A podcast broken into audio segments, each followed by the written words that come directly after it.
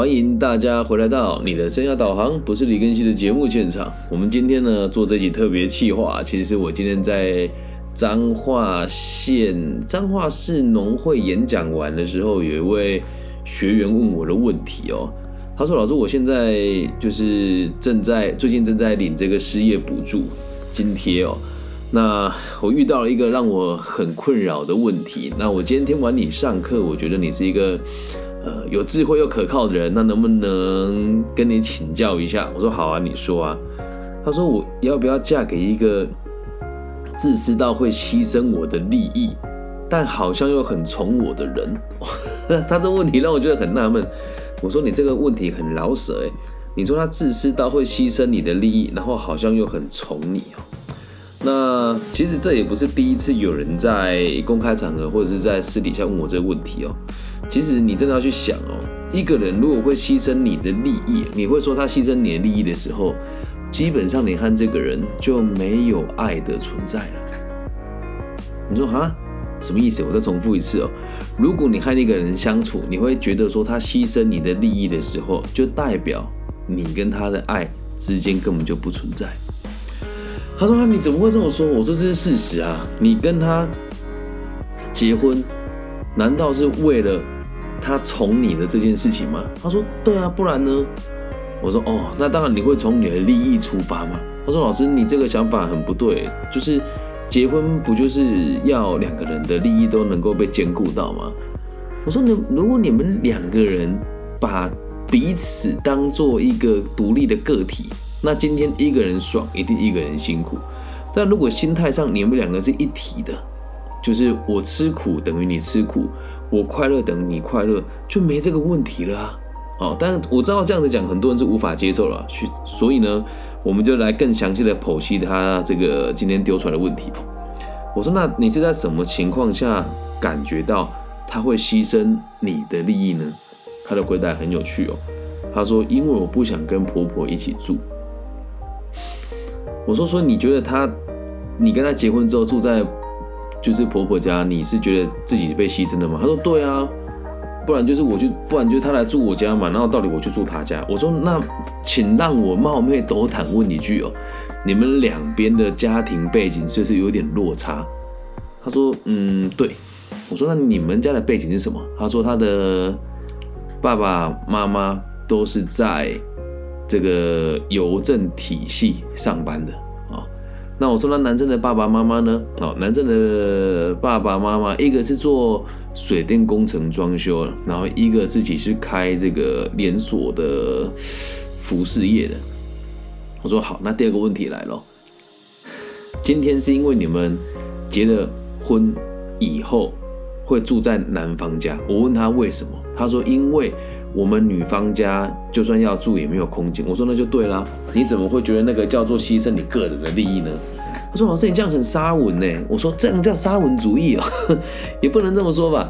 男方的经济状况比较好，然后你要嫁去他家，那因为他们家是自地自建的，所以盖了一栋房子给你们住。那公婆也在隔壁，你说这样子是牺牲你个人的利益，我觉得我很难接受。”他说：“那。”嗯，老师，这是我的立场啊，这难道不是我利益吗？啊，还有一件事，就是说我本来要去国外，要去要去海外读书，然后因为现在这样子，我就因为要跟他结婚，我就不能去了。我说哦，那你这个你认为是他牺牲你吗？他说对。我说那换个方式说，你大可以不跟他结婚啊，是你不是你选择结婚啊不去读书的啊。他说怎么会这么说？如果我不跟他不跟他结婚的话，我一定会去读书啊。我说那你有没有跟他讨论过？他说有。对方也跟我说，如果我要去海外读书的话，就不要结了。我说你那你们两个爱情很畸形哎，你们就是想要把彼此变成彼此想要的样子，而你们却不想变成那个样子，不是吗？我说那你现在到底嫁还不嫁？来现场听直播的朋友，你猜猜看，会这么问我的朋友，通常是嫁了还是还没嫁？要让子弹飞一会哦，会跑来问你这个问题，说我都被牺牲掉了，然后。这个我到底该不该嫁呢？会这么问呢，通常是嫁了还是还没嫁？那你觉得嫁了打一，觉得还没嫁打二？我们看一下现场各位朋友。那如果在听直，你是在听 podcast 的朋友，你也可以想一想，到底会这么问，到底是嫁了还是还没嫁呢？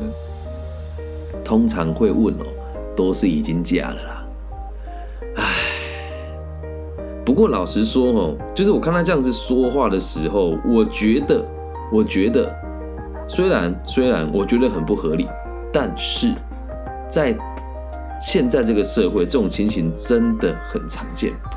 然后我说：“那你觉得他宠你在什么地方？”他说：“哦，他对我很好啊，就是自从我加入他家之后，他每个月都会给我大概五万块的零用花钱。”我说：“哦，那你觉得一个月给你五万就叫宠你吗？”他说：“对啊，我的其他同学的老公都没办法给到那么多。”我说：“我的天哪，你们这是婚礼还是买卖啊？”他说：“你怎么这样讲人家？”我说你：“就我说这个就是事实啊，一个月给你五万，你就认为很多了。”那你觉得他爱你吗？他一个月赚多少钱？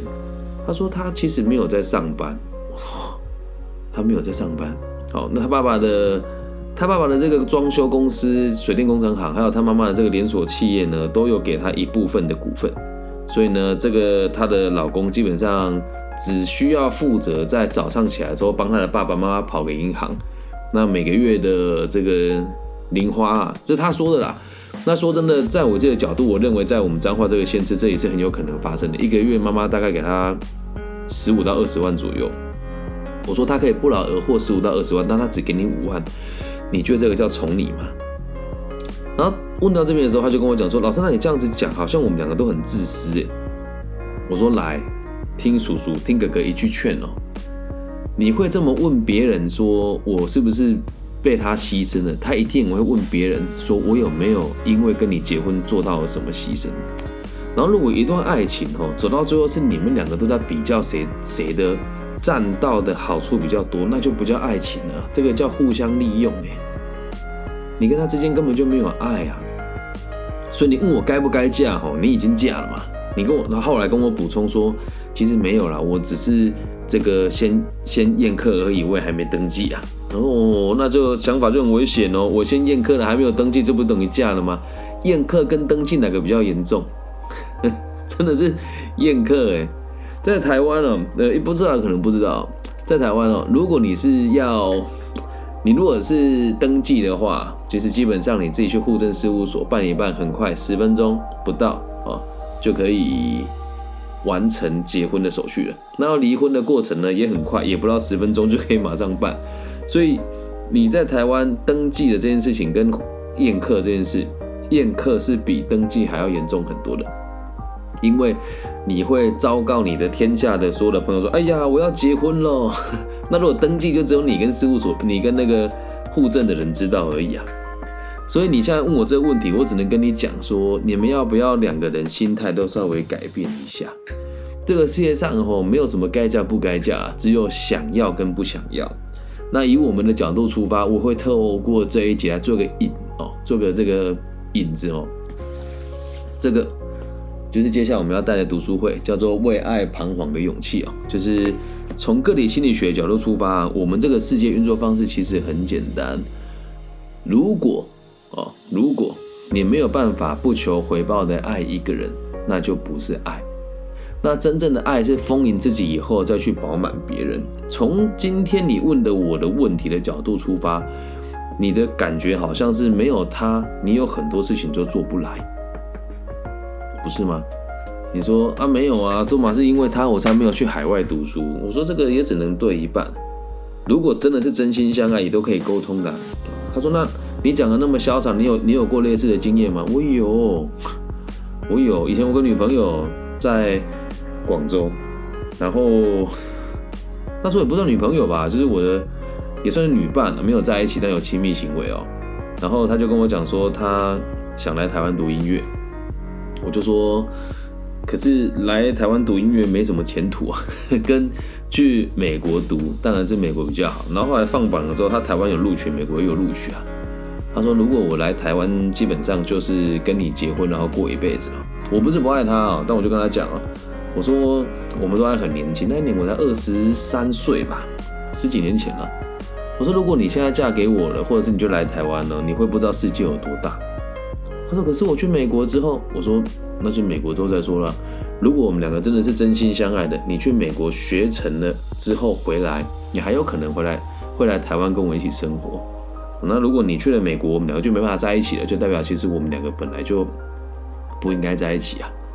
后来他真的去美国啦，然后就嫁去美国啦，这才真的爱啊！如果那时候我在想说，哦，他跟我在一起，我能得到什么好处？哦，对对对对，她她家很有钱，他嫁来台湾，然后可以来台湾买房子，可以来台湾定居，然后我还可以去大陆玩，多好！但如果我们的角度是自私的利益的话，你就会发现，你不会去挑那个爱你的，你只会去挑那个有钱又不喜欢动脑的男人。所以你问说要不要嫁给一个自私到会牺牲你利益的人呢？这一句话就已经很危险了。当然了，我刚刚又有上网听了其他一些人别人怎么讲，别人的角度基本上都是跟我背道而驰。因为我们的节目的立场是让社会安定，并且让每个人理解自己的价值在什么地方，而不是站在自己的角度去出发。老实说哈，爱情真的不应该是买卖。那他后来就问我说：“那你觉得我该怎么做比较好？”我说：“你要先试着不要站在对立或者是买卖的立场来看待你跟他的关系。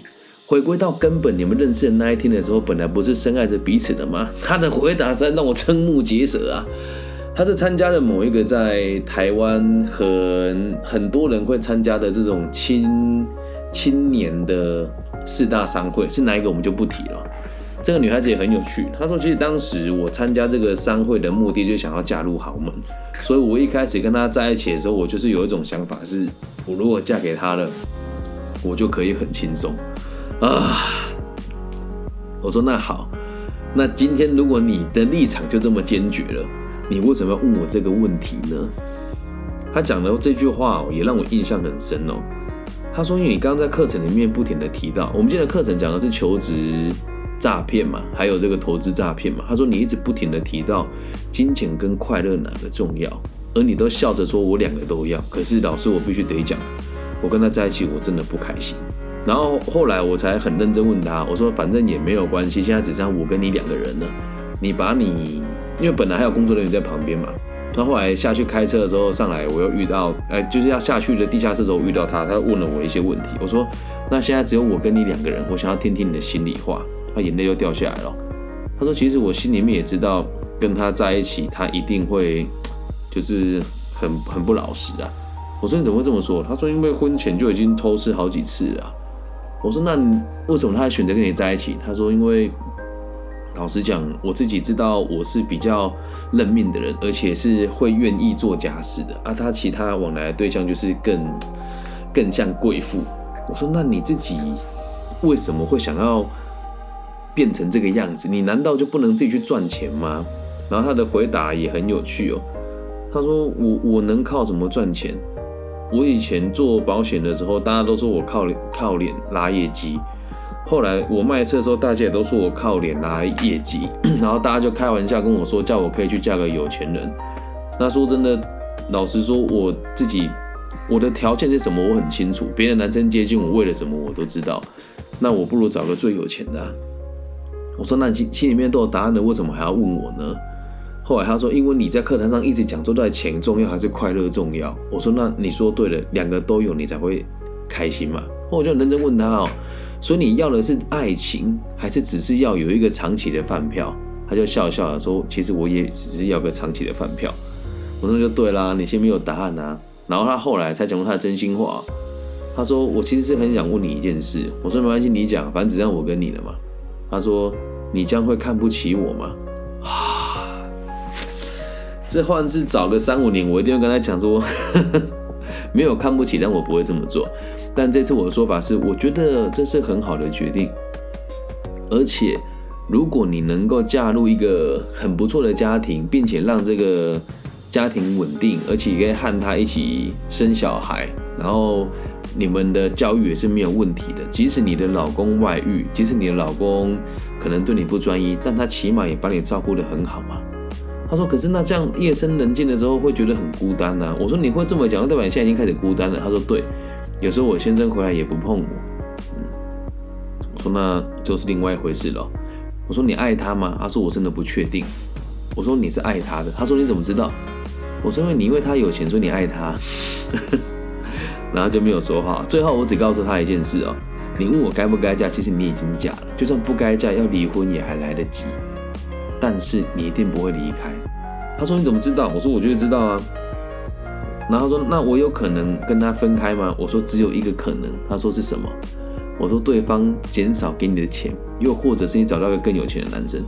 然后他就笑而不答，因为他知道他真的会这么做，我也知道他真的会这么做啊。可是回归到根本了，这样有错吗？其实也没有啊。所以这个世界上啊，没有什么该不该嫁，就只有你自己要不要。那记得哈，爱情啊，不要要找那个很宠你的人呐。只要他对你付出很多，你又没有付出很多给他，那你的爱注定是不平衡的。那如果你对他付出很多，然后他对你没有那么付出，你能够接受吗？懂吗？所以不要去想说什么宠，只要对方宠你，你一定要牺牲你自己啊。哦，有时候我们讲君子之交淡如水，可是爱情这种事情呢，如果你一个人为你付出一切，然后又不让你有所改变，啊，又又不让你有自由的话，那跟恐怖情人也没什么不一样，不是吗？哦，所以在谈恋爱的路程当中哦，嗯，不要去找那个宠你的人呐，你又不是伤残人士，是吧？哪需要人家宠你？你也很有能力自己去照顾自己啊。然后离别前，我就送他一句话，我说：“我希望你可以活出你自己的样子。那即使你的样子是依附在你老公的这个经济能力之下也无所谓。但我希望你知道，我是发自内心的希望你开心。但我也知道有钱会让你开心，所以去享受你的婚姻吧。